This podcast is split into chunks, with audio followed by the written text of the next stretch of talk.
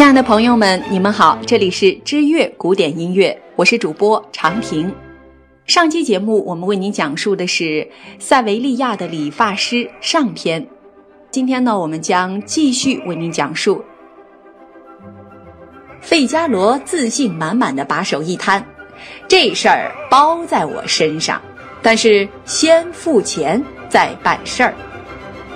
伯爵马上掏出了一大笔钱付给这位理发师，在金币的闪光面前，费加罗的脑子格外灵光。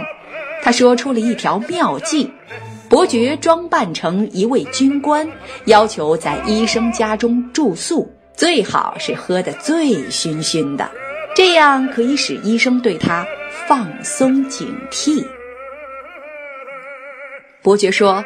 此计甚妙，便急急忙忙和费加罗告别，回家准备去了。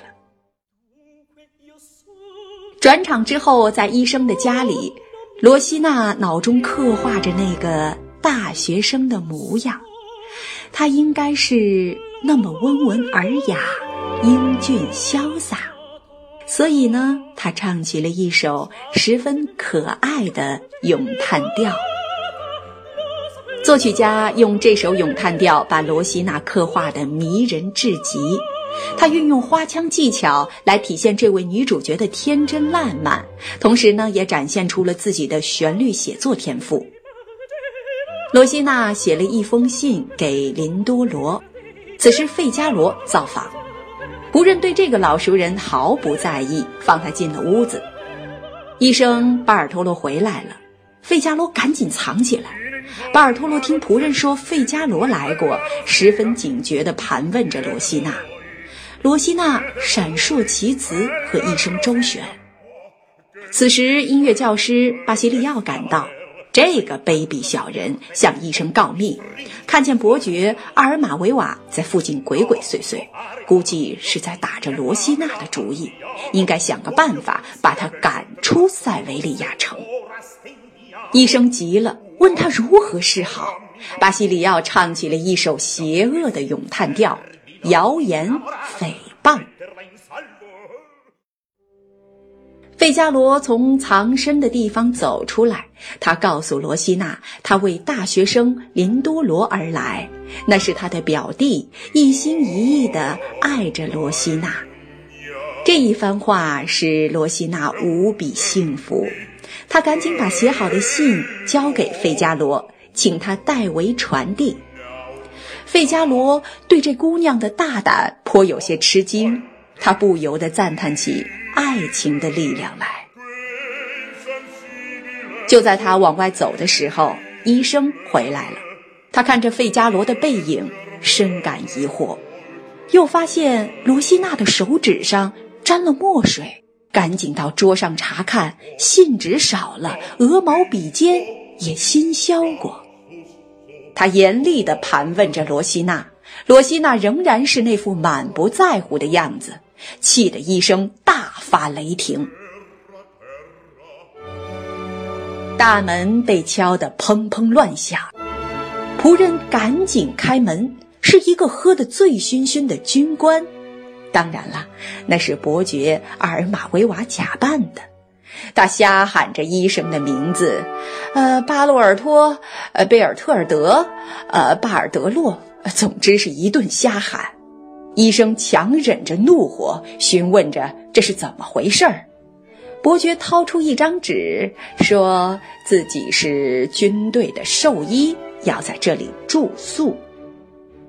军队的住宿命令是不能抵抗的，可是让一个陌生的成年男子留宿，医生实在是不放心呐。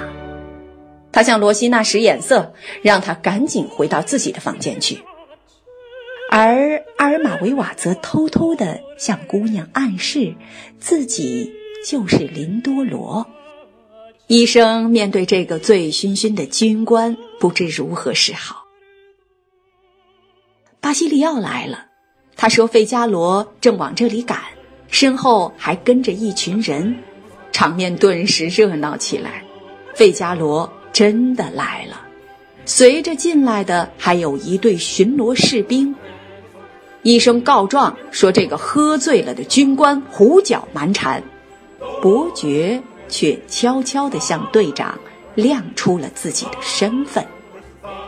对于贵族老爷，当兵的可不敢造次，他们稀里糊涂的退场了，留下一群人在那里七嘴八舌。巴尔托洛家的客厅里只剩下了医生一个人。他自言自语的嘀咕着：“刚才那个军官，没准儿是伯爵派来的探子。”此时响起了一阵轻轻的敲门声。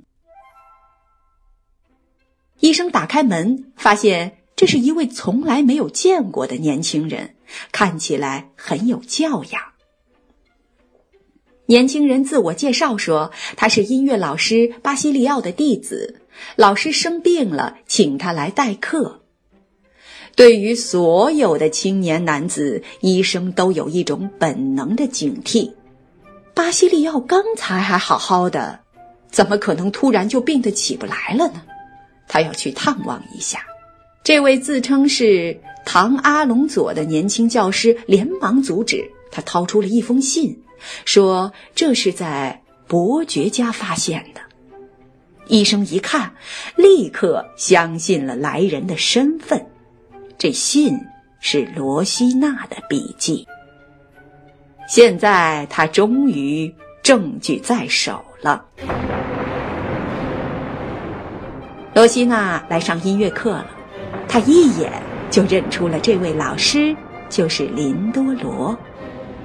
在老师的伴奏下，他唱起了一首华丽而又端庄的咏叹调。一颗燃烧着爱情的心会冲破任何障碍。这是罗西娜在向心上人告白，而医生对此毫不知情，还摇头晃脑的在一旁欣赏。一曲结束，医生拍手叫好。并请老师为自己伴奏，他也唱起了一首情歌。相爱的两个人就这样看着老头丑态百出。亲爱的朋友们，美丽的罗西娜与伯爵的爱情究竟会是圆满收场呢，还是又一次的错过呢？下期节目《塞维利亚的理发师》，我们将为您继续讲述。好了，今天的知乐古典音乐就到这里，我是主播长平，我们下期节目再见。